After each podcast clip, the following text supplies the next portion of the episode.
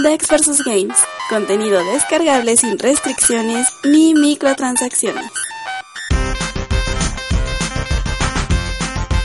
Hello, future losers! But seriously, whose HDMI board do I have to kiss to get a drink around here?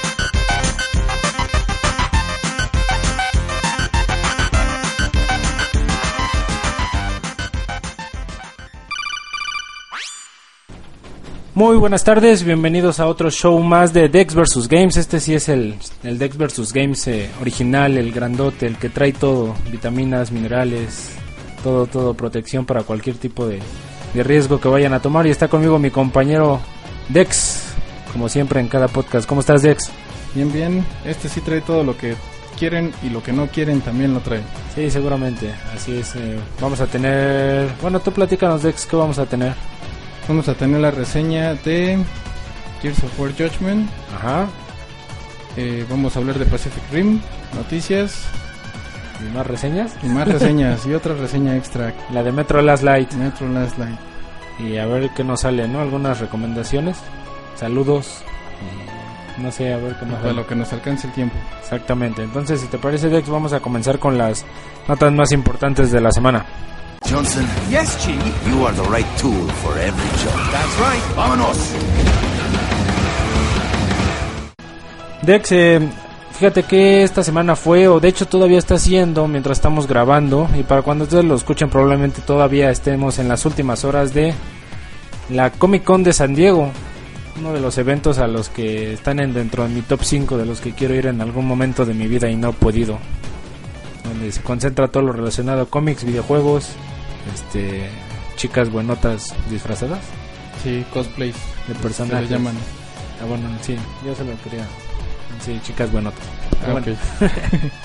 Este, y bueno, dentro de esta convención donde se, de hecho muchas, eh, muchas distribuidoras, publishers y desarrolladoras e incluso casas grandes de videojuegos van a exponer varios temas y uno de ellos fue eh, lo relacionado a South Park, que por ahí entrevistaron a los creadores, a Troy Parker y Matt Stone. Matt Stone. Siempre se te olvida eso. Sí, nunca. me acuerdo más del Seth, Mac- Seth MacFarlane, del padre de familia. Pero me gusta más South Park. Este, estaban hablando precisamente de este juego tan esperado por muchos fans, el South Park Stick of Truth, o The Stick of Truth más bien. Eh, El palo de la verdad.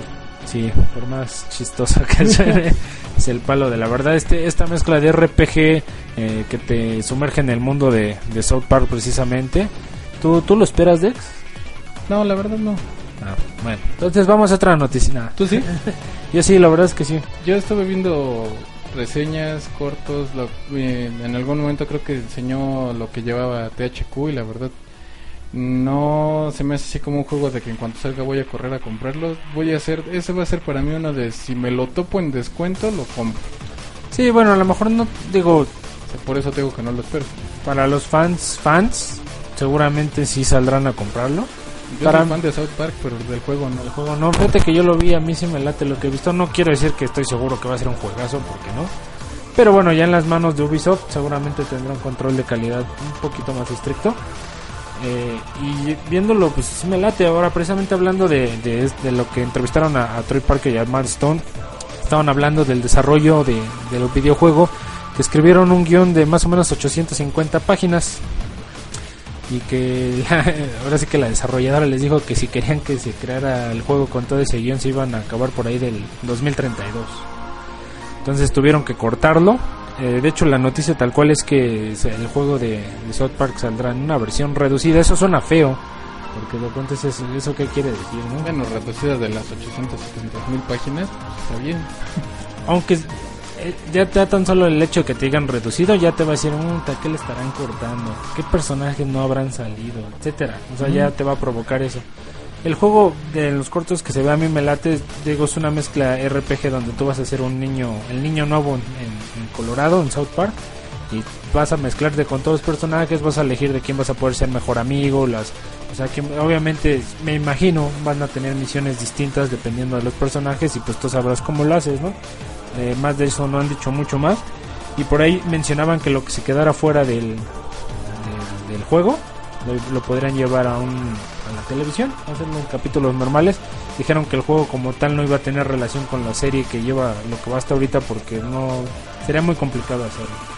Entonces, eh, bueno, yo sí lo espero en la persona. Ya vemos que Dex no, pero si me lo compro ya se lo prestaré. Entonces vamos a la nota que sigue Dex. Un desarrollador en Estados Unidos de esas personas que no tienen nada, nada, nada que hacer, se le ocurrió, ya ves que siempre está el hecho de que sacan un videojuego y siempre sale al poco rato años después la versión HD, que ahorita es lo que está de moda. Sí, ya se Todas las versiones son HD.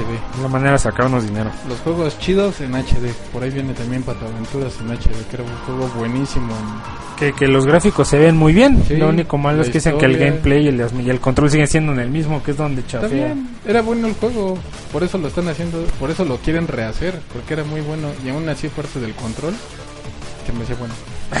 No, está bien. ibas a decir algo. No, yo no lo jugué, eh, pero se ve chido. Sí. Digo, yo lo que he escuchado es que dicen que, que los controles se- se- ya se sienten viejos. que Es el gran problema, que se ve súper bonito. Pero que los controles los dejaron exactamente igual y que se sienten viejos. Pero no sé, ya... Bueno, Habrá, mejor- habrá que esperar a que lo saquen. sí, yo como nunca lo jugué, a lo mejor pues a mí sí es una experiencia muy buena. Pero bueno. ¿a qué ibas con esto? Bueno, pues es que este desarrollador se le ocurrió hacerlo, pero al revés. En vez de hacer una versión HD, se le ocurrió hacer la versión de Mario Bros. de Super Mario Bros. 1, la que todos jugamos en Nintendo. Ajá. Repito, todos. Sí, sí, sí, claro. Este, se le ocurrió hacerla para Atari 2600. ¿Y cómo se ve? Pues no se ve nada mal, la verdad, para hacer un Atari 2600, ¿Y es Sí. así el juego tal cual? sí. Bueno, no está el juego completo porque no cabe en el cartucho. Le puso los niveles y le puso hasta el nivel 4. O sea que en sí el- su idea es eh, en un futuro si pega sacarlo en más juegos. Bueno, sacar el otro cartucho que ya trajera Pero a ver, ahorita cómo lo juegas. con un Atari. Pero ¿cómo obtienes el juego? Tienes que tienes que meterte directamente a su página. ¿Qué es? Este fulano fulano.com, diagonal Mario Bros. se llama AtariAge. Ok. .com o Atari. AtariAGE.com. Y ahí lo compras y te, como, te Cuesta manda 60 cartucho. dólares. Ay. que se meta su juego por donde Oye, pues le costó trabajo. Sí, pero lo quiere está vender No, y lo más padre es que te lo va a entregar en un cartucho de Atari. Bueno, está bien, eso. ah, está bien, quiero No, pensar. 30 dólares, disculpa. Ah, ya Ya lo ves. bajó. Ya ves. Yo cuando había visto la, la nota completa eran 60, no, ahorita ya le hicieron una actualización, ya dicen que para que no te quejes a 30. Sí, es que, que no, ya ves. Se le quería ganar la millonada. Digo, obviamente no va a vender muchas copias. Pero todas No, maneras no quería sacar un buen barote. ¿Cómo crees? O sea, le pones a un. Primero los chavitos. Porque Un chavito no es tu no tu lo va no es su target, ¿no? Sí. Pero además, obviamente, eh, si alguno dijera, ah, órale, porque no sé, tiene un hermano mayor y dijo, oye, este, pero es 60 dólares, a ver, me compro, no sé, el nuevo, Mario Bros. Superland o el nuevo Call of Duty que me cuesta 60 dólares, me compro el Mario Bros. de Atari, pues no. Y para la nostalgia, pues dicen, mejor lo bajo en emulador y ya. Entonces era un No, no lo tiene. Y también la voy a vender para emulador. No, me refiero a que bajan el Mario Ah, normal. O sea, pero ya 30 dólares y te lo entregan un cartucho, ya una edición de. O sea, ya, Sí. vale, pero 60 está muy manchado. No, está en 30. Pero bueno, está bien. Vamos a la otra nota.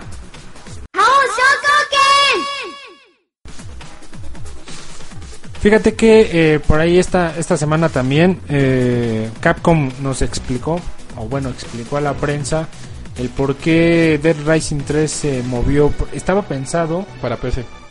este, sí, pero para también para las consolas anteriores.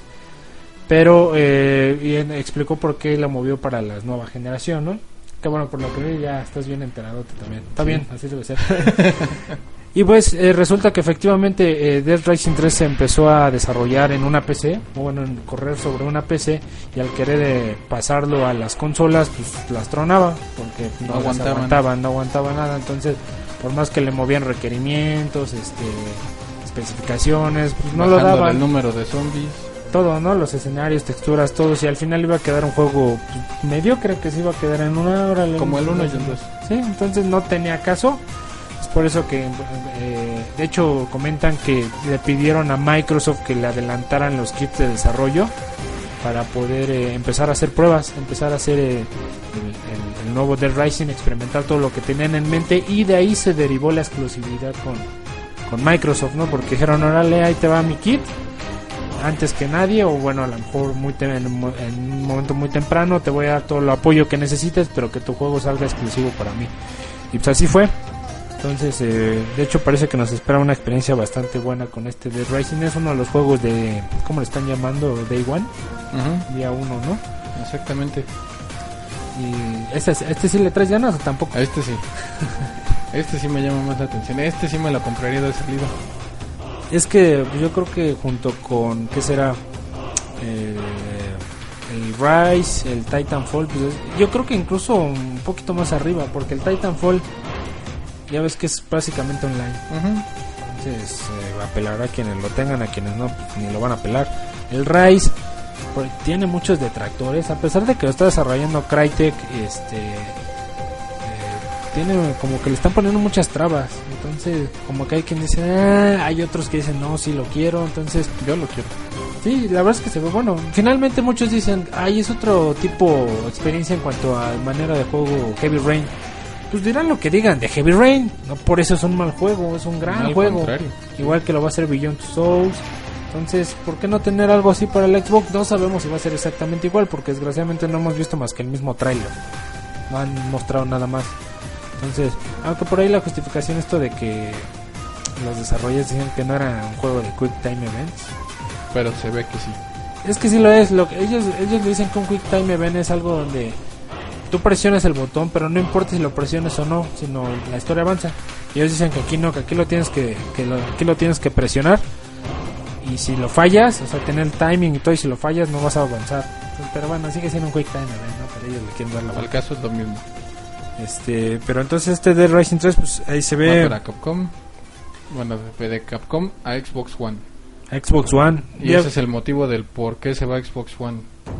Sí. Qué se va de exclusivo. ¿Por qué no salió para las con- Ya ves que muchos están sacando como que la versión de estas consolas y la de la Y nueva. la y- viejita. pero Ahí esto está es- Watch Dogs, que también va para todas.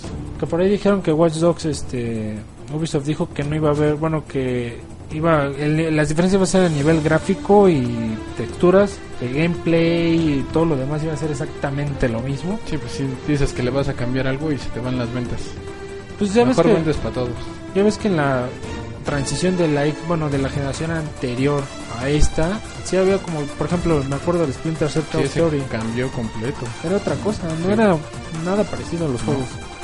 Y bueno, como esos varios. Entonces aquí dicen que no, ya veremos, ¿no? Si te parece entonces, Dex, vamos a pasar a la siguiente sección.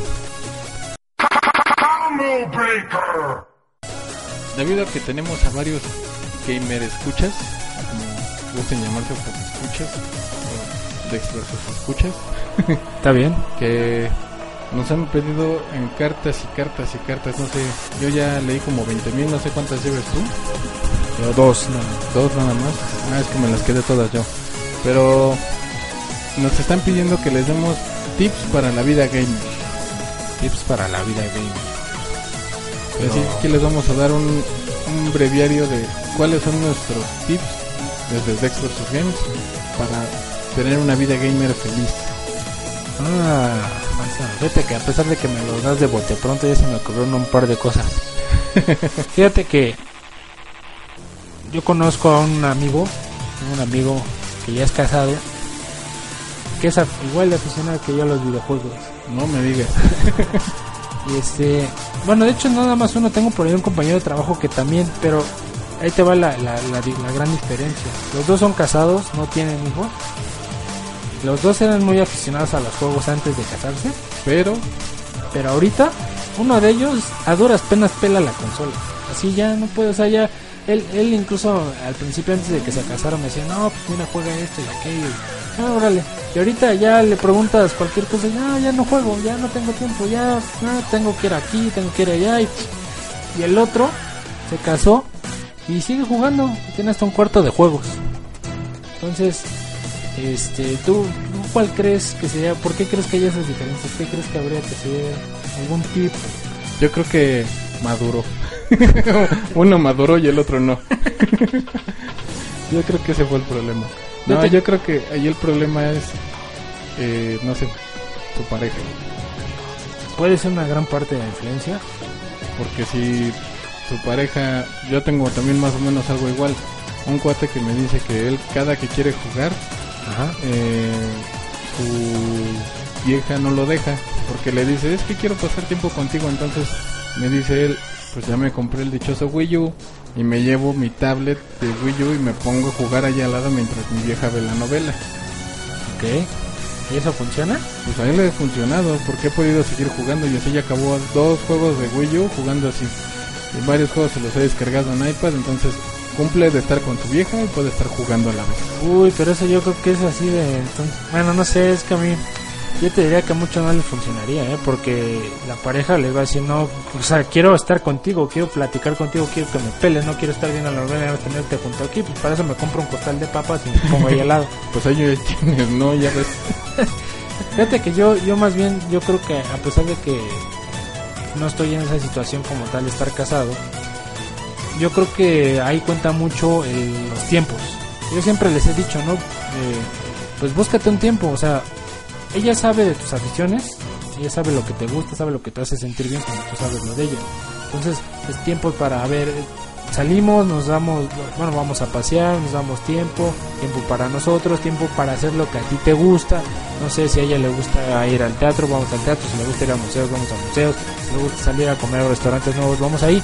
Y oye, y tengo estos tiempos que son para mí, a lo mejor los sábados, los viernes, los sábados por la noche son para mí para jugar, los domingos por la mañana. Y que ella lo sepa, llegan a un acuerdo y no te va a molestar, o sea, no te va a estar reclamando. Aunque Por lo esos malo es tiempos. que siempre sale algo. Sí, sí, sí, a eso es, bueno, ya cuando llevas una vida casado es imposible, ¿no? Pero creo que uno de los tips es eh, hablar, el tiempo. hablar con ella, hablar con tu pareja, eh, si es que tienes, incluso novia, esposa, porque igual las novias son igual, ¿eh? No, sí he escuchado peor. Entonces es hablar con ellas, oye, sabes que mi afición es esta, sabes que es lo que me divierte, no lo voy a dejar de hacer nada más porque tenemos una relación, como yo no te voy a pedir que dejes de hacer lo que a ti te gusta. Entonces acordamos, este tiempo es para mí, este tiempo es para los dos, este tiempo es para ti, etcétera, ¿no? Ese Sí. sería O búsquense un juego para jugar los dos, que eso es lo que hace otro cuate. Uy, bueno, es que si te consigues, bueno, suena feo, pero si encuentras a una pareja que también le llaman la atención, a lo mejor no sabe, a lo mejor no es experta, pero le llaman la atención, uy, ahí tienes una oportunidad enorme, ¿no? Porque la metes a ese mundo. Sí, tengo un cuate que lo que hace es que a su vieja le gusta Mario Bros. Ajá. Entonces tuvo que comprar el Wii U, aunque él casi no juega Wii U, pero pues ahora ya tuvo que agarrar el dichoso Wii U para jugar con ella. Ok. Y la metió, ¿no? Sí, Adelante. y cuando se descuida, pues él se pone a jugar otras cosas, pero Sí, y además, este, digo, yo lo he experimentado en persona, a lo mejor dicen, "Ah, no me pongas algo difícil. Bueno, empiezas con algo leve, tranquilo, y al rato te metes incluso, de, verdad, yo me he puesto a jugar cooperativos, incluso con el de Far Cry 3. Y luego le- les cuesta mucho trabajo, digo, no nada más a las mujeres, ¿no? A los que no saben, la gente que no está metida de lleno en eso, porque puede ser viceversa, chicas videojugadores que tengan novios que no, que les cuesta mucho trabajo la cámara. Sí. la onda de la, de la- primera persona. De, la- de las cámaras. Entonces te pones a jugar con ellos un cooperativo sabiendo que lo vas a hacer para que aprendan a jugar. No, no te quieras meter para empezar acá a hacer récords, logros y multijugador porque pues te vas a frustrar tú, te vas a terminar enojando. Entonces no, métete a jugar con ellas sabiendo que va a ir aprendiendo. Y al rato ya, y te sorprendes de verdad, al rato ya los ves jugando y matando a diestra y siniestra y dices, qué chido, ¿no? Sí, digo, y a final de cuentas entiendan que es un juego, no se lo tomen tan a pecho. Así es.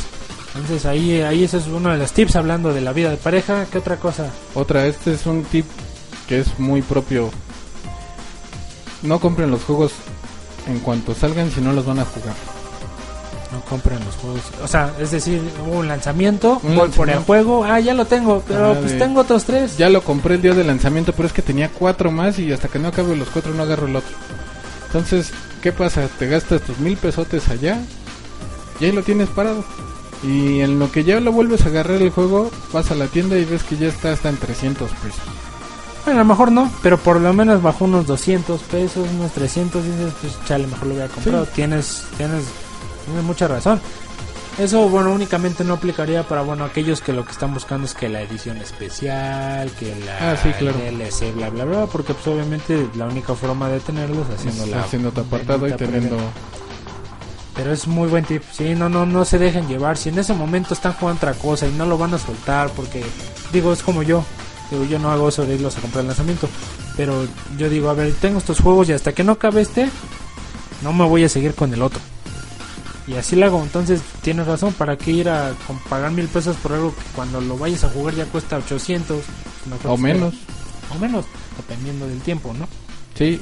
Otro tip. más sería el cuando tengan un juego y les llegue otro nuevo, procuren regresarse a acabar o acaben primero uno, porque si no se la van a vivir nada más de estoy jugando uno, lo llegué a la mitad, ya lo dejé. Agarro otro, lo jugué a la mitad, ya lo dejé porque llegó otro. Uy, eso, este cuate que te practico el compañero de trabajo, cuando todavía te daba tiempo de jugar, hacía exactamente eso. Se compraba uno, órale, no, está bien chido, fum, y ya salió otro, ya lo compré. Oye, ¿y qué onda con el anterior? No, pues ya no, ya no le seguí, ya lo dejé ahí. Y nunca acababa, o sea, de verdad, se acababa uno o dos juegos al año, eran mucho. Eso pasó recientemente con el... ¿Cuál estaba jugando? Compró el Last of Us, ahorita que es el que ya no está soltando. Pero antes de ese tenía el Nino Kuni. Mm, No, cuando lo compró, porque yo se lo recomendé. está bien viajado. Sí, sí, sí. Y yo, yo, yo le recomendé, dije, oye, este es exclusivo, este es muy raro, este juego casi no lo encuentras, cómpralo. No, él no está muy convencido, lo compró. Y empezó, no, sí está bien chido, y la historia, y la animación, y todo. Obviamente Nino Kuni está muy largo, es un RPG. Y salió Last of Us. Oye, ¿qué onda con el Nino Kuni? No, ya creo que ya lo voy a vender. O sea, primero ni lo iba a vender porque, no, pues sí está raro. Y ahorita ya, ya lo va a vender porque pues ya. Y el Last of Us, y si el Last of sale el Beyond Two Souls antes de que acabe el Last of Us, va a ser lo mismo. Entonces sí, comprométanse. Exacto. Porque así, me- y además es, a, a mí por lo menos me es muy frustrante tomar un juego y no acabar. Digo, sí ha habido casos, porque sí ha habido casos. Digo, también hay muchos juegos que tú dices, no, es que esto ya la verdad no vale la pena. Le estoy invirtiendo mucho tiempo y, y no está bueno, no me está gustando, no me atrapa. Ahí nos vemos. Esa es una razón. El juego es malo. A veces a quienes nos gustan los logros, dices, bueno, por los logros. Pero ya, incluso llega un límite en el que dicen, no, el juego es tan malo y además es tan largo que no, ni los logros lo valen. Bye, esa es una razón. La otra es, pues a lo mejor te lo prestaron, lo rentaste y dices, puta, ya no me alcanzó el tiempo. Entonces, pues, ni modo. Y aún así te frustras. Pero en la mayoría, pues no dices, lo agarras, lo tomas y hasta que se acabe, ¿no? Y, y a lo mejor viene un DLC y bueno, dices, ahí sí, ok, ahí ya lo acabé. Me sigo con otro y ya luego acabando este retomo el DLC y lo vuelvo a jugar. Pero sí, procuren acabarlos, no dejen este, no los dejen a medias. Otro tip sería el de, si a ustedes les gusta jugar en línea, shooters, compren los mapas. Sí, claro, bueno, obviamente, porque es, sí, Es muy feo cuando estás haciendo juegos en línea así con tus cuates y de repente fulanito no tiene los mapas. Ah, no se puede jugar. Sí, digo, bueno, eso o sea, sería un poco de sentido común. Porque si dices, yo soy fan del online, soy bien bueno y quiero todos los retos. Pero es todo. que hay cuates que luego no son tan fans del online, sino nomás son fans de jugar con tus cuates. Pero, bueno, ahí es donde dices, pues ni modo, pues no quieren gastar, pues no los puedes obligar. Sí. Pero sí es este. Lo que pasa es que más bien sabes que pega mucho la situación esto del Season Pass. Porque los compran. Hay, bueno, hay quienes compran, tienen el dinero para comprar el Season Pass, les vale gorro. Y ya en cuanto sale el Season Pass, creo que hasta a veces un día antes o un poco de tiempo, ¡pum! Ya están los mapas y los otros no lo compraron. Entonces ah, ahí es cuando empieza a valer gorro. O de que ya lo compré, pero es que no lo he bajado. Ah, esa es otra. Sí, sí, sí. Entonces, más bien ahí, si tienen un grupo lo suficientemente, o sea, bueno, que tienen el número bueno para con el que hacen sus partidas y que además tienen buena confianza y todo, etcétera, pues pónganse de acuerdo. Si son paz, todos o mapas día uno, ¿no? Y ahí le van a dar, porque sí es medio, medio frustrante eso. El siguiente tip lo, lo tomaría así como de que dime cuántas veces no has estado tú jugando en algún lugar y se te acerca un niño chiquito y te dice, ¿me pasas un control? Yo también quiero jugar, yo también quiero, yo también quiero. Pues no, Eh, afortunadamente, no me ha pasado. afortunadamente. Bueno, a mí sí me ha sucedido. Entonces, lo mejor que pueden hacer cuando son niños muy pequeños, nada más denle un control y díganle, mira, tú eres ese monito. Y ya, tan simple y sencillo. No nada de, no niño, vete para allá. No, deja de estar molestando. Fíjate que... rato, mamá, no me dejan jugar. Yo no, yo no sé si con los niños de ahora funcione, ¿eh? Los niños de ahora que ya manejan el iPad, que, que, que ya les das una... Porque incluso eso pasa en otras cosas, ¿eh? Tengo también otro cuate donde tiene su iPad y sus hijos le chiquitos, 4, 5, 6 años más o menos, les compró una de... No de juguete, pero iPad para niños, una... ¿Cómo se Una llama? tablet. Sí, X. sí, sí. Y se las das al niño y, oye, pero esto no hace la que la tuya. Esta no. De verdad. O sea, a mí de verdad no me deja de sorprender como niños tan edad tan corta ya son. Ya mueven el Angry Birds. Te- ahí conozco un niño de 3 años que ya juega Angry Birds. Angry Birds. Y lo juega bien, o sea, y pasa los niveles. No te voy a decir que los pasa con las 3 estrellas. No, nada. pero los pasa. Y tiene 3 años. O sea, si le das un control a un niño y ve que su mono no se mueve, te voy a reclamar. Sí, o la otra también es cuando tengas a un niño, conecta el cable a la consola. ¿Por qué? Porque no falta que en poco rato ya se va el niño, se va por allá y ¿dónde te dejó el control? ¿Quién sabe? Ah, claro, hay que tener mucho cuidado ahí. Entonces también de que te lo vaya a aventar por allá o otra cosa, mejor conéctalo directamente a la consola y cualquier cosa, listo. Mira, yo lo que más recomendaría ahí, yo como tip daría más bien es igual eh, tiempo para todo. Compra un juego que le va a gustar a tu hijo, al, niño, a tu sobrino, a tu hermano, lo que sea. Juégalo con él o déjalo jugar un rato y habla con él y oye, bueno, tú vas a jugar un rato y ahora me toca a mí. Eso es cuestión de disciplina. Siempre va a venir el niño berrinchudo que, ay, bueno, eso no lo puedes evitar. Entonces, pero más bien ahí el tip sería si el niño está ahí, o sea, ya sea porque es tu hijo, tu hermano, tus sobrinos, ahí están ahí constantemente, compra un juego para ellos y juega con ellos. Procura, dependiendo de su edad, no jugar juegos violentos cuando estén ahí. Porque sí, de verdad sí les puede pegar, ¿eh? eso sí les, Sí, sí, los los puede poner medio loquitos. Si les empiezas a enseñar cosas a la edad tan pequeña, tú estás jugando por acá descuartizando a alguien. Este, no, está rudo. Entonces ahí sería la organización. Pues yo, yo creo que ya con esto cerramos el tema de Dex. Y ahora sí, si quieres, vamos a las reseñas. La reseña en Dex vs Game. Al fin entonces ya, después de no sé cuántos podcasts, en el mil podcast ya tenemos una reseña fresquecita. Nos tardamos, por aquí están de vuelta. Y Ah, tenemos en este caso una reseña de una compañía ya extinta, que es THQ, que no acabó de terminar sus juegos. Y este fue uno de los tantos que salieron a la venta, que es Metro. Metro en Last este Light, caso es Metro Last Light. eh, la secuela de Metro 2033. Pues así es, ya se las debíamos. Ahorita estamos tratando de ponernos al corriente con los juegos que han salido en este año, para que no se nos este, hagan viejos. bueno, que a lo mejor algunos ya lo consideran, pero hay quienes efectivamente se esperan a que estén en 300 pesos los juegos, ya los compran. Entonces, para estos que no han jugado Metro Last Light, vamos a hacerles la reseña rápidamente. Entonces, Metro Last Light, eh, la desarrolladora es eh, 4A Games, eh, distribuidora Deep Silver, que le compró la IP a, a THQ, que ya no lo acabaron, pero ya estaba prácticamente terminado el juego, entonces, este, porque la desarrolladora sigue siendo la misma. Eh, el género es un FPS con elementos de survival horror, tiene algunos elementos, aunque no es como tal uno. Y las plataformas Xbox 360, PS3, PC. Eh, bueno, algunos juegos parecidos serían Bioshock y Half-Life. sería más o menos Algo similar. algo similar para que se den, se den una idea. Y así que cuéntanos entonces de qué trata esto.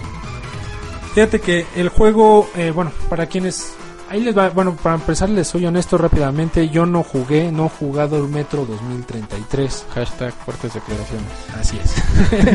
sí, la verdad es que no me he dado la oportunidad de jugarlo, pero este Metro Last Light eh, eh, había escuchado que mejoraron muchísimo, bueno, mejoraron las cosas que ya hacían bien. Entonces dije, bueno, a ver, me, me llama la atención, es nuevo, sirve para la reseña, para el podcast, entonces vamos a jugarlo. Me aventé al Metro Last Light. Esta es precisamente una secuela directa de lo que viene siendo el Metro 2033 y como ya los fanáticos saben y los que no, bueno, está basada en los libros de, este autor ruso Dmitry Gluhovsky. Gluhovsky, espero pronunciarlo bien. Eh, de este- esta persona que vive en la ciudad de Moscú escribió una novela hace algunos años titulada precisamente Metro 2033. Su secuela fue Metro 2034, pero en esa no se basó el juego. Bueno, este segundo juego. Y eh, habla de un ataque, bueno, después de un ataque apocalíptico, perdón, de, bomba, de bombas atómicas a la ciudad de Moscú, se arrasan con la ciudad y únicamente sobreviven las personas que en ese momento estaban en el subterráneo, en el tren de Moscú. Eh, a partir de ahí se desarrolla la historia, desde los sobrevivientes empieza a haber una especie de, de mutación eh, por la radiación en la gente, entonces no pueden salir a la superficie eh, y se crean estos personajes que son como los llamados oscuros, ¿no? Que precisamente vamos a hablar ahí de los protagonistas que vienen siendo, eh, bueno, para quienes jugaron el primero se llama Artyom, sigue siendo el personaje principal. Eh, y bueno, este, existen estas como facciones guerrilleras, una que se llama los, los Rangers, que son como los buenos. Y la línea roja, que vienen siendo, por así decirlo, los malos, además de estas criaturas que mencioné que son los oscuros. Son personas, ahora sí que se formaron dada la radiación que hubo después del ataque, ¿no? Y bueno, sí, eso es lo que dices que más o menos es lo que trae el juego. Pero ahora, lo interesante. Ahí está. ¿Sí? ¿Qué tal está? Bueno, vamos a, a dividirlo rápidamente. El juego tiene 30 capítulos, tiene una duración entre 10 y 12 horas. Híjole, sí largo. Sí, no, y puede tener más, ¿eh? porque tiene misiones secundarias. La situación es que por la premura que yo tenía de terminarlo, está entrando una llamada en el estudio para reclamarme algo. Pues tranquilo, déjame acabar la reseña. Es Dimitri. Es Dimitri. Sí, que, que así no se pronuncia su nombre. Bueno, está bien, vamos entonces a contestarlo. Bueno, ya colgamos con Dimitri. Y dice que no nos hablaba para reclamar, sino más que nada para decirte que muchas gracias por pronunciar bien su nombre. Ah, Que ya se había molestado porque en muchos lugares lo hacían mal, pero que tú lo hiciste de una manera correcta. Perfecto, entonces seguimos. Eh, hablábamos entonces de cómo está el juego, ¿no? Fíjate que en gráficos y en ahora sí que en estilo visual, los gráficos son bastante buenos. Eh, por ahí escuché mucha gente que decía que, que son fantásticos. A mí me parecieron buenos, pero Fantásticos, yo no he visto mucho. sí, la verdad es que son pocos. A lo mejor las of Us, este, Los Uncharted, Sí, bueno, es que Naughty Dog tiene un estilo. Digo, y estos son muy buenos, son buenos, pero así que digas, wow. Bueno, no wow como tal. sino- wow. Es- no sé, a mí no me lo pareció. Sin embargo, se ven muy bien. Obviamente en PC sí destacan mucho más. Eh, los efectos de luz y sombra son bastante buenos, pero la verdad es que sí tienen criaturas que no están del todo bien definidas. Entonces, a mí por lo menos me lo pareció que de repente el contraste estaba medio... O sea, sí se veía. Pero los gráficos son buenos, o sea, de eso no tiene duda. Los controles eh, también son... Están muy bien hechos para el modo de juego. Hay una parte, bueno, donde seleccionas las armas y los objetos que es con los... eh, ¿Cómo le llaman? Los bumpers.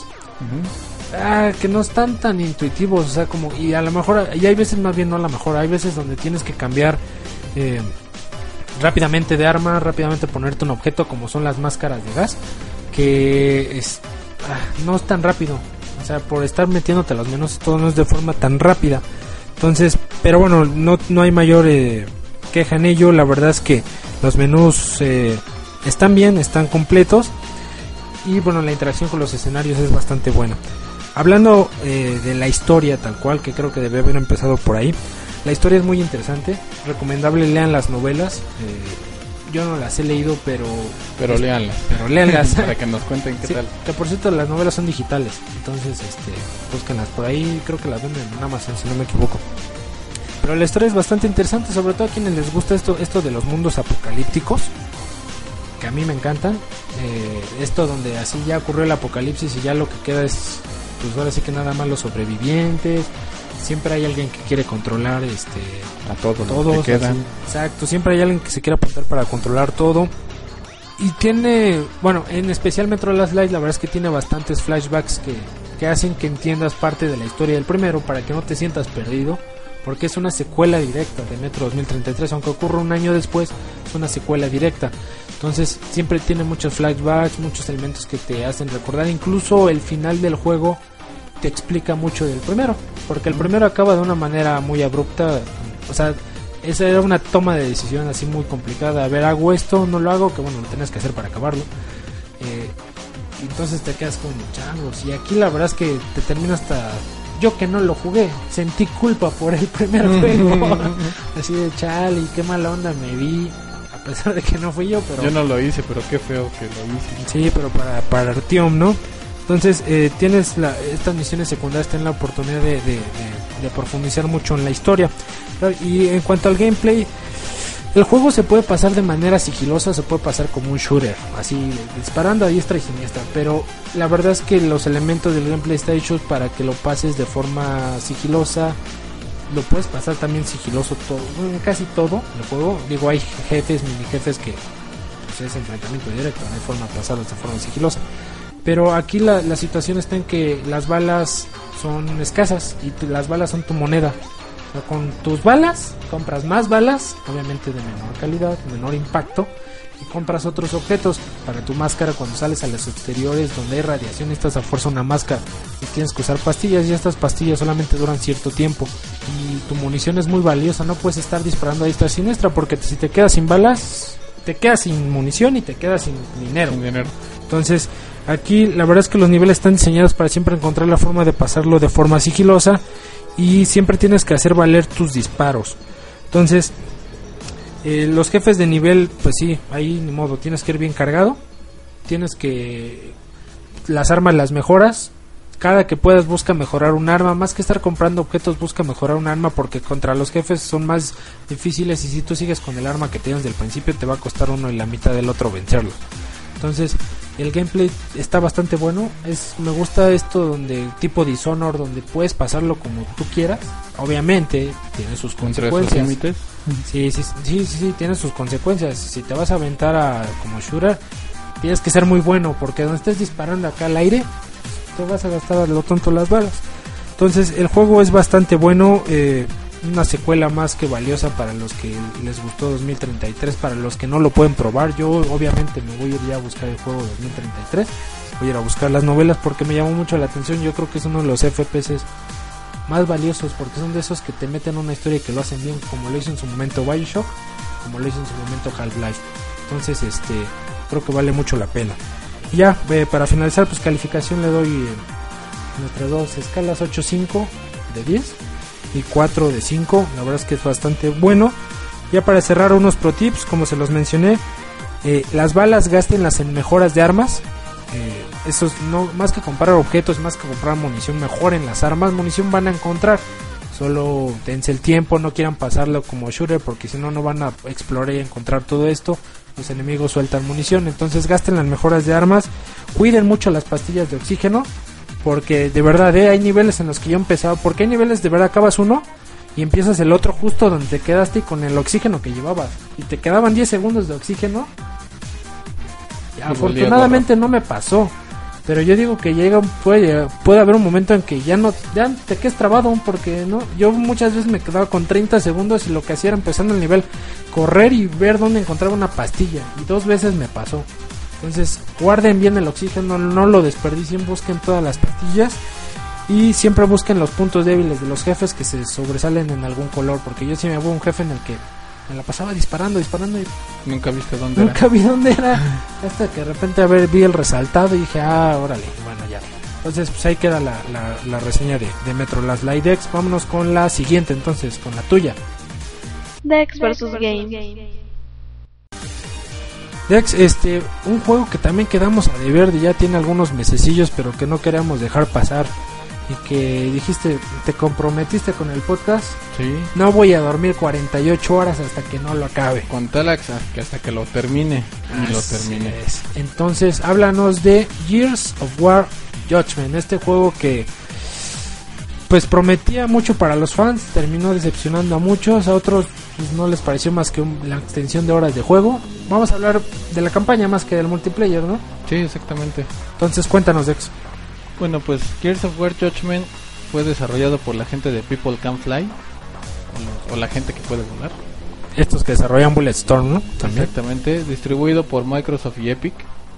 Y es un género, el género es un shooter de tercera persona. Fue exclusivo de Xbox 360 por- como todos los Gears. Y pues un juego similar a este, pues cualquier Gears of War. El 1, el 2 o el 3. Sí, pues ya los conocen, ¿no? Sí. Ya más o menos con eso van a tener de... Sí, para los que quieran referencias, no busquen cualquiera.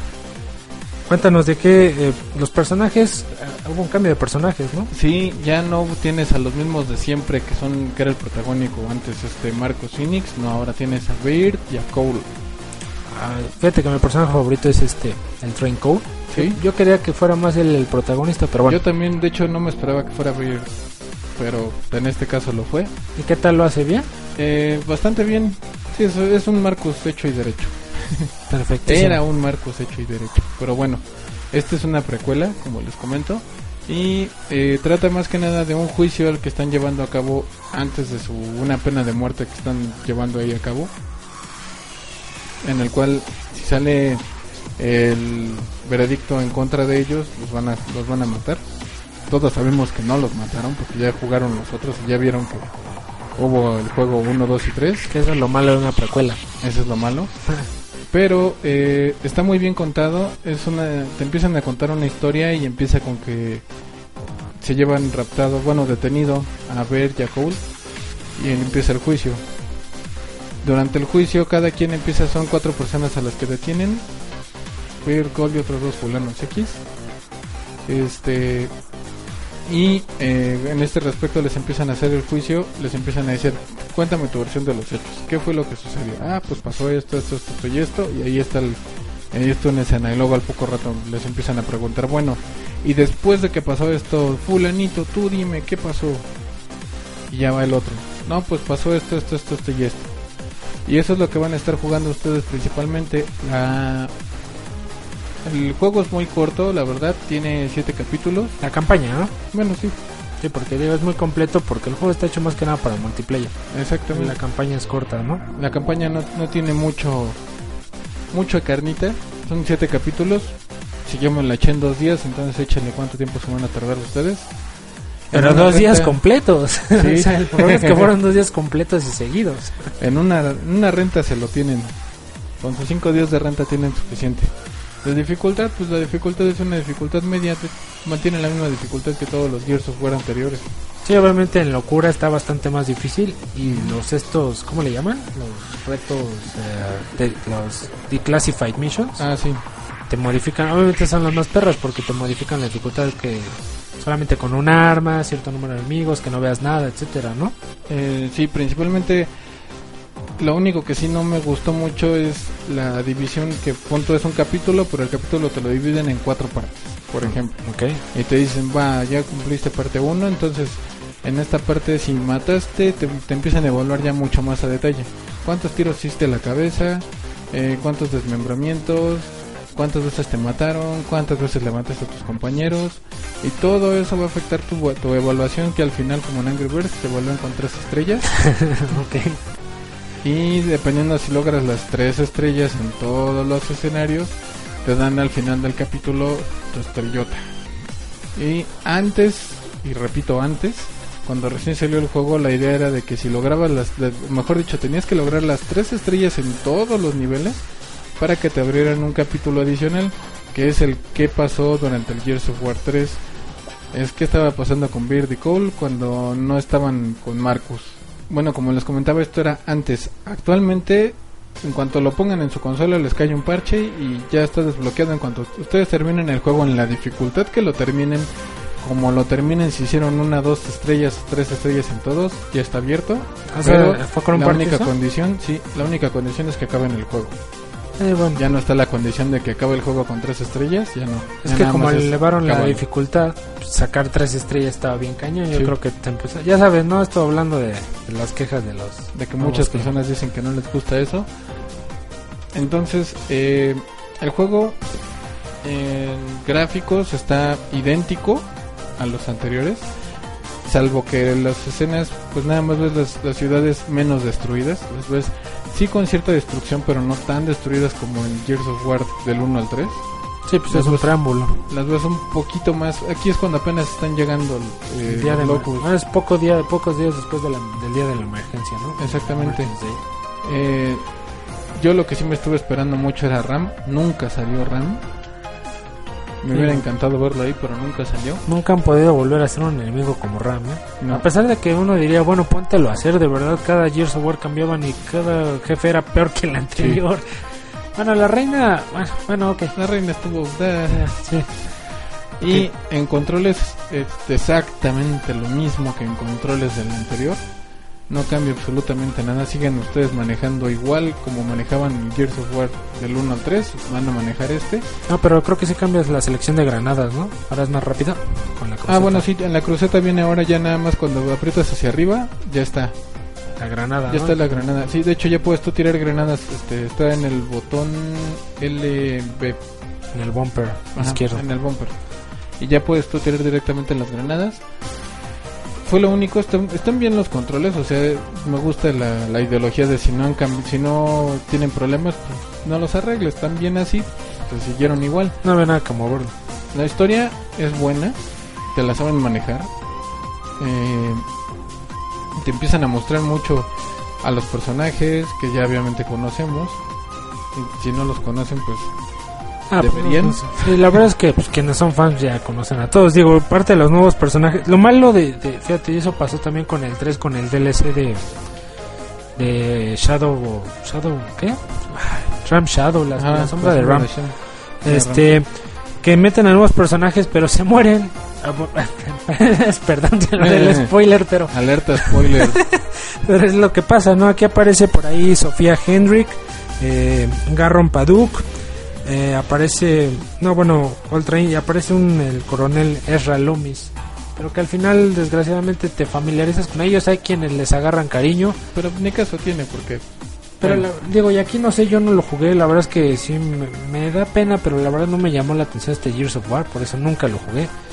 Este, pero por ejemplo, en, el- en la sombra de, de Ram, eh, a mí los personajes que salieron ahí me sí, sí, gustaron me- a mí también me gustaron mucho, me atraparon, pero en esta los personajes se me hicieron de lo más X. Sí, creo que no les dieron el tratamiento correcto. Ni siquiera Bert, que Bert es como un bromista sarcástico. Sí, y aquí todavía sigue más o menos la, la, la idea, sigue siguen las mismas voces.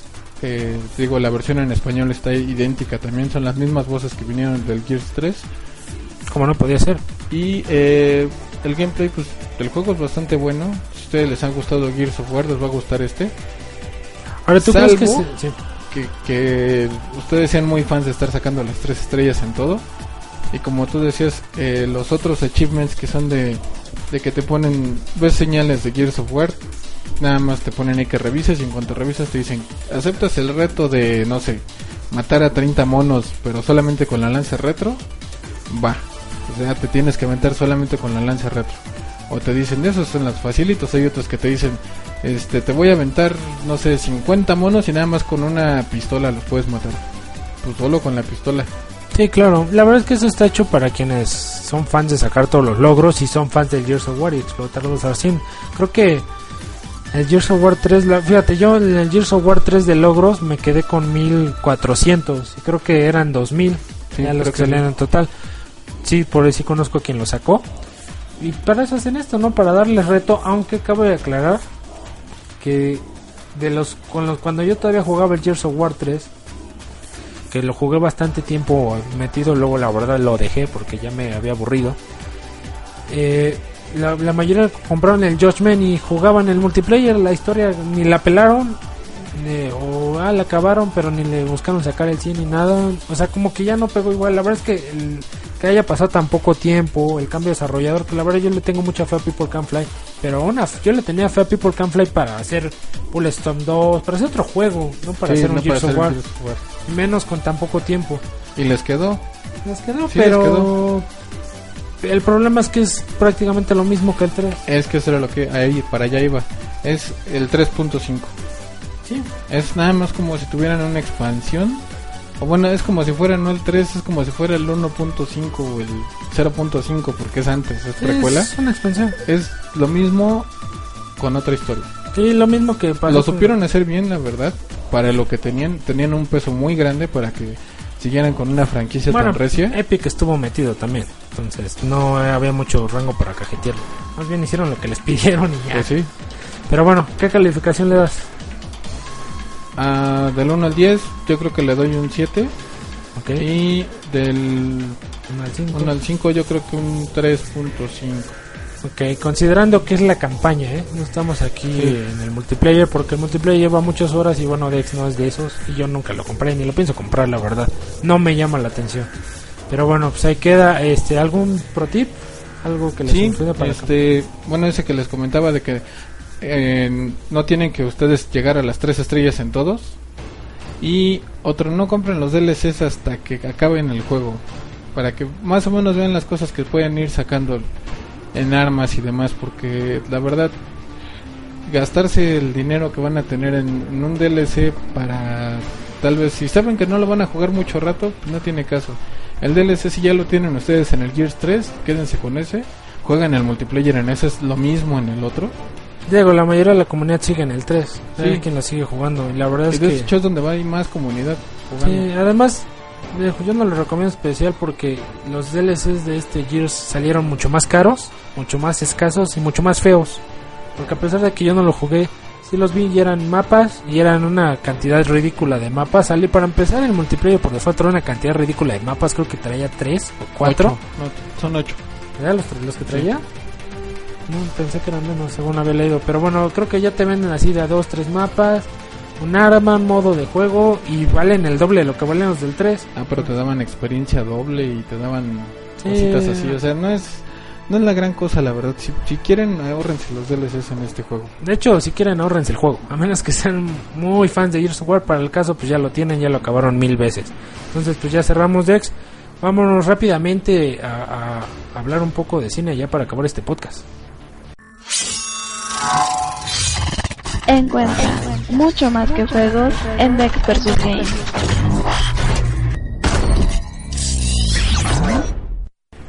Pues después de ver tantas películas que fueron o que se proclamaban el estreno del verano, Ok. creo que al fin llegó una que sí lo es. Salvo tu mejor opinión. Pacific Rim o como le pusieron aquí, los titanes de la cumbia. No, Ah, sí. los titanes del Pacífico. Titanes de la Vamos a hacer un grupo de los titanes de la cumbia. Sí, de hecho a mí me sonó así como grupero el nombre cuando vi Titanes del Pacífico. Y que sí me imagino así como los de Unos corridos bien sabrosos. Titones. Pacific Rim, este, ¿nos cuenta rápido de qué trata? Eh, por favor. ¿Cuento yo? Pacific Rim es la nueva película de Guillermo del Toro, este director mexicano de, de Guadalajara, que ya tiene bastante tiempo haciendo cine, cine que a mí me gusta en general, que tiene un sello muy específico porque la verdad es que, por más, eh, la verdad es que Titanes del Pacífico se veía como algo muy nuevo dentro del mundo de Guillermo del Toro y al final lo ves y dices esto es 100% Guillermo del Toro. Sí, por más que le busques otra cosa. Y bueno, aquí lo que se trata es este. Ahí, eh, bueno, estamos en. ¿En qué año era ya? La verdad es que ahorita se me fue, ahorita lo buscamos rápido. Y eso que la vi ayer. Bueno, sí, ayer cuando estamos grabando. Este. Hay un ataque de estas criaturas llamadas kaijus, que son criaturas tipo Godzilla, japonesas, así le llaman, a este tipo de criaturas, que empiezan a invadir el- la tierra, empiezan a salir del mar. Resulta que. Dos placas tectónicas se movieron, Ajá, se abrió una brecha y según esto vienen ellos de otro mundo y por ahí... Bueno, bueno, al principio no se sabía esto. No pensaba que ya estaban ahí. Entonces, este, empiezan a invadir y eh, al principio pues, la, la, la humanidad, ahora sí que los países em- responden con lo que había de armada, que eran los aviones, Tanques... tanques, o sea, lo que ya se conoce, ¿no? Y sí, vencían a estos kaijus, pero pf, tardaban una eternidad en vencerlos y acababan ya con ciudades, ¿no? Devastadas. Entonces, llegó un momento en el que se vio que se necesitaban hacer algo. E hicieron a Mazinger Z. Así es, y a Voltron. Y al Megazord. Y a Megazord también. Entonces se unieron las naciones, se unieron los países más poderosos, en este caso Rusia, Estados Unidos y Japón, y crearon una tecnología tipo Megazord, Power Rangers, para crear unos, unos robots gigantes eh, que le llaman los Jaggers. Que eran de los tamaños correspondientes a los monstruos que tenían que pelear. Exacto, y eran efectivamente haciendo, quien no conozca a lo mejor, quien está muy chico, pero bueno, busquen Massinger Z y busquen Voltron. Eh, incluso hay otros, este, se me olvidó, hay otra caricatura, creo que todavía más vieja, no me acuerdo ahorita cómo se llama, que incluso Guillermo del Toro la mencionó como inspiración. Son estos robots gigantes, efectivamente, ¿no? Que los utilizan con, para combatir y vencer a estos kaijus, kaijus, perdón. Y la, la verdad es que la película trata de eso, no hay más, no hay mucha trama más, es eh, cómo la humanidad se defiende creando sus propios monstruos, como lo dice la sinopsis, para vencer a estos monstruos. Eh, y bueno, la película es- está hecha de, de, de batallas, no es lo que vale la pena. Que Sí, es lo que yo esperaba ver y es lo que a mí me dieron. Sí, de eso va. Eh, tiene, la verdad tiene actores tal vez no muy conocidos, son más que nada actores de series de televisión. Bueno, excepto Ron Empezaron a Perlman, ¿no? meter. Sí, que ese sí se vio luego luego de, ah, ya había trabajado contigo, vente para acá. Ah, pero su papel le quedó bien chido. Sí, eh, digo, también se ve, tienen el típico, sí, sí, como dice, se ve mucho el sello de, de Guillermo del Toro. Porque se ve también el típico papel del científico que voy a tener que estar medio zafado, pero le sabe. También lo ven aquí. Eh, voy a tener al héroe que también ven aquí. Voy a tener el romance que también ven aquí. O sea, sí tiene todo lo, lo mismo que trae una película de Guillermo del Toro, lo van a ver en esta. Está bien hecho, me gustó. eh, tiene, sí, te recuerda un montón de caricaturas Voltron, Massinger Z. Sí, desgraciadamente para quien los, los más jóvenes no, no les tocó. O sea, la van a relacionar con muchas cosas, más porque los kaijus son japoneses y están presentes en muchas de las caricaturas y los Jaggers también, aunque no se llaman así, porque esos los Jaggers son rusos o alemanes, perdón, Alemanes. es un término alemán. Pero, o sea, lo van a relacionar con muchísima facilidad. Las batallas son sorprendentes, desgraciadamente es muy complicado para nosotros, al menos para mí, ir a verla en IMAX porque no son muchas las salas, se, se atascan, pero es, esa película está hecha para verse en IMAX. Sí, sí, sí, definitivamente. El 3D está increíble, la verdad. Si tienen la opción de irla a ver en 3D, vayan a ver. Está muy, muy chido. Y Ah. si pueden ir a verla en IMAX y 3D, pues ya que les digo. En IMAX y en 3D o no 3D, yo sí lo recomiendo. El 3D, la verdad, ya me di por vencido con el 3D, me parece tirar el dinero a mí, pero bueno. No, este, sí, vale mucho la pena. A quien le guste el 3D, pues, que la vaya a ver. A quien no le guste, la verdad es que a mí hasta que no hagan 3D de verdad no pienso volver a ver una película en 3D, a menos que me lo regalen. O sea, me regalen el boleto. pero fuera de eso no, pero digo, está hecha para verse en IMAX, porque las batallas ocupan toda la pantalla. Entonces, verla, imagínate, no, no sé cuánto mira la pantalla IMAX, pero la impresión, el sonido. Para ver a los monos del tamaño que deberían de verse más o menos. Sí, eh, ahí por ahí, yo la, la verdad la mayoría de la gente no es la película, a, a mí no se me, o sea, sí me hizo muy buena, pero no se me hace que esté mucho mejor, por ejemplo, que Superman. A mí Superman me sigue gustando mucho. Entonces, pero se me hizo muy buena. Pero, y, y la mayoría de las opiniones que escuché eran buenas. Por ahí escuché sí quien se quejaba mucho de que la historia era malísima. No Pues sé, no. pues yo no sé qué esperaban ir a ver, No. o sea... No, digo, es más o menos la misma historia que le meten, como dices, en cualquier otra serie o, o anime japonés. Esa es la historia. Sí, y obviamente en un capítulo, o sea, Sí. en una película, ¿no? No es una serie donde puedes desarrollar personajes, puedes darle profundidad. La película era una batalla entre kaijus y jaggers, robots y monstruos. Y eso es, Y no más. no te da otra cosa. Tiene personajes chistosos, tiene personajes clichés, tiene héroes desconocidos. Los efectos, la verdad es que Guillermo del Toro se rifa. Guillermo del Toro yo lo comparo mucho, un poco su carrera, un poco, ¿eh? no, no, no en cuanto a estilo cinematográfico, sino del cómo ha ido como Quentin Tarantino. Empezaron haciendo lo suyo, con lo que tenían, con lo que podían, Y se fueron creciendo y siguieron. a base de la calidad, los estudios fueron confiando en ellos y ya les empezaron a dar varo. Así Y ahorita como- ya le soltaron un varísimo por esta película. Así es. Así es como Quentin, ¿no? Quentin hasta Kill Bill, que fue su obra maestra, por así decirlo, que lo lanzó al estrellato ya así de, órale, ahí tienes mi varo. Y ya vino Bastardo sin Gloria, que ya obviamente el nivel de producción se vio otra cosa. Vino Django. Guillermo el Toro es lo mismo. Empezó con su... No me acuerdo de la primera película que hizo, ¿cómo se llama? Este, ahorita la busco, pero eh, los Hellboy, los Hellboy son muy divertidos. Están padres. son muy entretenidas películas, pero la verdad sí siempre se les ha visto falta de presupuesto. O sea, dices, esto lo pueden haber hecho mucho mejor. Y ahorita le dieron un barote y Pacific Rim le quedó de pocas pulgas. y este, lo malo es que creo que no le ha ido bien en la taquilla. No, no, desgraciadamente. No en Estados Unidos, pero sí a nivel mundial. Que es donde le están tirando a, a sacar el dinero. Sí, exactamente, porque- porque allá no jaló tanto como debía. Y al menos aquí, el día que yo fui, atascó la sala. Y eso que fui un martes en la noche. martes en la... eh, yo, yo, Y estaba fui, llena la sala. yo fui ayer, eh, ya tiene una semana de su estreno, y se llenó la sala también, ¿eh? La verdad es que eh, digo, alcancé el lugar, no estaba tan así de como en otras, como por ejemplo eh, mi villano favorito 2. Digo, el sentido que cuando se estrenó, puta, compraba los boletos con anterioridad, no alcanzabas. Que mi villano favorito 2, por cierto, volvió a ganar en la taquilla. A mí, insisto, me pareció. No hablamos de ella, pero bueno, a mí me pareció entretenida, pero no. Pero yo creo que le ganó la taquilla, pero por algo tan simple y básico de que está más enfocada a todo público. Y esta no. Sí, pero yo- de verdad que yo creí que esta iba a llamar más la atención. Digo, por el solo hecho, yo inclusive antes de que supiera que esta traba cuando lanzó los teaser trailers, a mí me llamó la atención.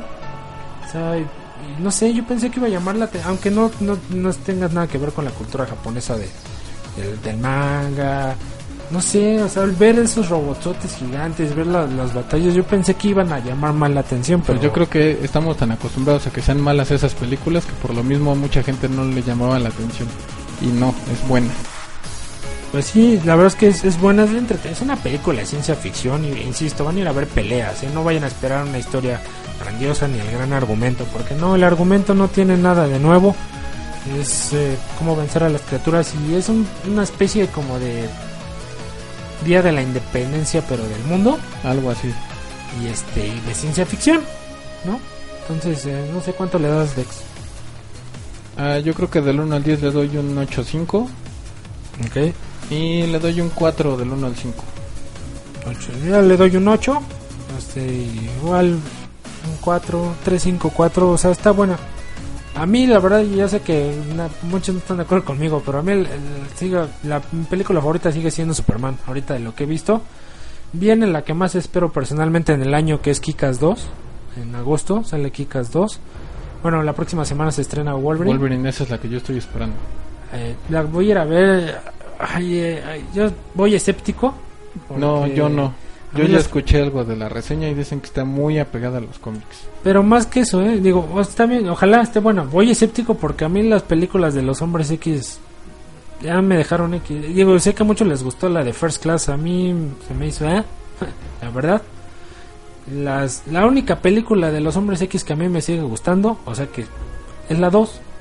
Porque es precisamente donde Wolverine se lució y donde se ve más Sí. chido todo. Que es por eso que... Pero voy escéptico porque, ay, a ver si no la cajetean. Mejor ve así. Pero vamos a ver, ¿no? Si Sí. me sorprende, que bueno. Ojalá la verdad es que Hugh Jackman es un gran actor, es Wolverine. Entonces, quién sabe por cuánto tiempo más la puedo seguir haciendo. Pues yo creo que hasta que se vuelva más rucón. Bueno, que tampoco está muy joven, pero. este, entonces, pues ahí queda. Vayan a ver Pacific Rim, está. Sí. Lo buena. mejor que pueden ver ahorita. Salió Turbo por ahí, pero. Ay, no se me antoja. Fíjate que a mí tampoco se me antojaba, pero salió un segundo tráiler que apareció en mi villano favorito 2 y me quedé así de...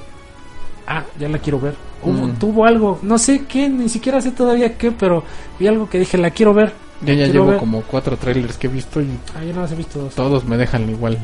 Ya, ya, ya, ya, veremos qué tal, ¿no? Digo, yo la voy a ver porque sí me llamó la atención. Las películas animadas, para mí la de este año sigue siendo los, los Cruz. Sigue siendo mi favorita. Por cierto, también salió trailer de Cómo entrenar a tu dragón 2. Ujú. Que es mi película animada favorita de toda la vida. Este, yo pensé que no iban a sacar secuela, yo yo quería que no sacaran secuela porque ah, las Luego empiezan a quemar. Pero bueno, ya Vamos veremos. a ver qué tal les queda. Sí, es de- pues este, ya terminamos. Saludos rápidamente. Sí, como no, a Eduardo Auditore, que por cierto, gracias a él el podcast pasado salió en tiempo. Ah, qué bueno. Este a, a Versus, como no, también a Versus lo saludamos. Rosy Border Cup, A Mariana, Mariana, Sork MX, este, a todos los que nos escuchan, un agradecimiento especial a, a la voz de Dex vs Games que nos va a ayudar que, como ya escucharon este podcast nuevo intro, y te habrá nuevos, nuevos IDs, IDs. este, poco a poco los iremos metiendo. eh, esa voz eh, Nos salió cara, pues, pero sí, pues todo que- sea por por hacer un cambio y que se note un poco más sí, más fresco. todo, entretenido y todo. ¿No? Sí, es, pero bueno, entonces, este, Dex vs Games, arroba gmail.com, arroba Dex vs Games en Twitter, y, y bájenos en iTunes. Sí, y en Suscríbanse iVoox. y en iBox.com, ahí encuentran todos los podcasts. Si se suscriben a iTunes, les aparece la opción de descargar los podcasts anteriores y solito se les empieza a actualizar. Entonces, este, el próximo podcast reseña de Remember Me y The Walking Dead de 400 Days, Así es. o el día 400, no me acuerdo. Y pues eh, a ver qué más sale, ¿no, Dex? Nos vemos entonces. See you.